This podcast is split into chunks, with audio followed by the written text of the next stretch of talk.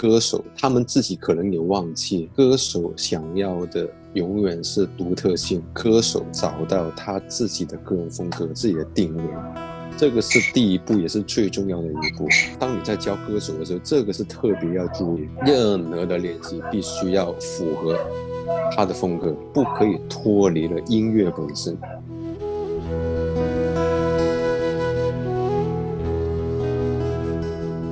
教专业歌手，你是不可以好像教普通学生一样的方式，因为歌手他们自己可能也忘记。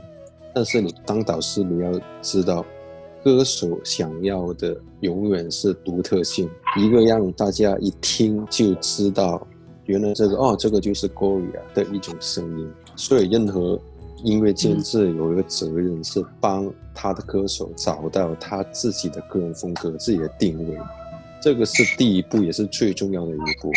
否则，如果音乐监制把他当成学生来教，他就可以很放松、很平衡，但是出来的声音像白水一样，那是根本没办法用。之前我们说，任何的练习训练不可以脱离了音乐本身。